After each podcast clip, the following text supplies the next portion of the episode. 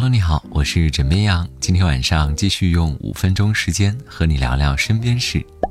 日前，多机构联合发布了2019年度打车难分析报告，其中显示，天津、济南成为打车难地点最多城市，学校、住宅、火车站成为打车难热门区域。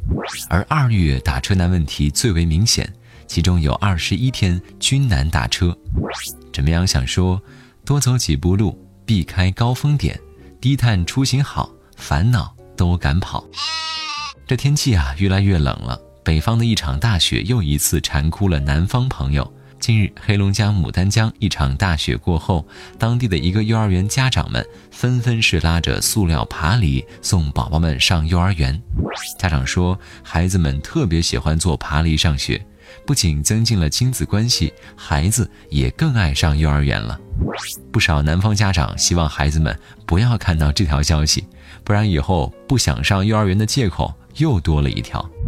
怎么样？想说南方的家长有机会啊，可以带着孩子们去下雪的北方瞧一瞧、看一看，感受中国地大物博的美好。各位，你们的驾考是一把过，还是补考了几次才拿到驾驶证的呢？很多人因为考了很多次都没过，而在考试车上崩溃大哭。不过大不了从头再来就是。但是有些人却想投机取巧。据《每日邮报》报道，近日巴西一名四十三岁的男子，他的六十岁的母亲考驾照三次都没有过。为了帮助母亲通过驾驶考试，他竟然化上浓妆，穿上裙子替考。但是因为身形笨拙与一双过大的手掌，他最终还是被考官识破，并被警方拘留带走。怎么样？想说这开车可不是闹着玩的。就算这次考到了，但以后妈妈独自开车上路，你放心得了吗？我们都说女儿就是爸爸的小天使，爸爸宠女儿的方式没有做不到。只有想不到，所以每位爸爸一想到自己女儿长大之后就要嫁人，就直呼受不了。所以做父亲的就更加珍惜见证女儿成长的过程。不过，为女儿编头发这件事一直困扰了不少父亲。最近，英国约克市开了一所为爸爸们设计的美发学校，课程就是教爸爸们如何为女儿做头发。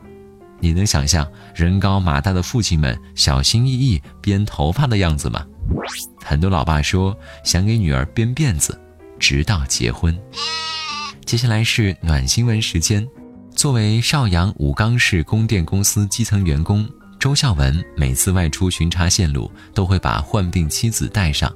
十九年前，他的妻子患了类风湿和骨质增生，生活不能自理，逐渐丧失了行走能力。为了工作家庭两不误，他经常背着妻子一起去上班。得知病情之后，为了不拖累丈夫，妻子一度拒绝治疗，甚至有过轻生的念头。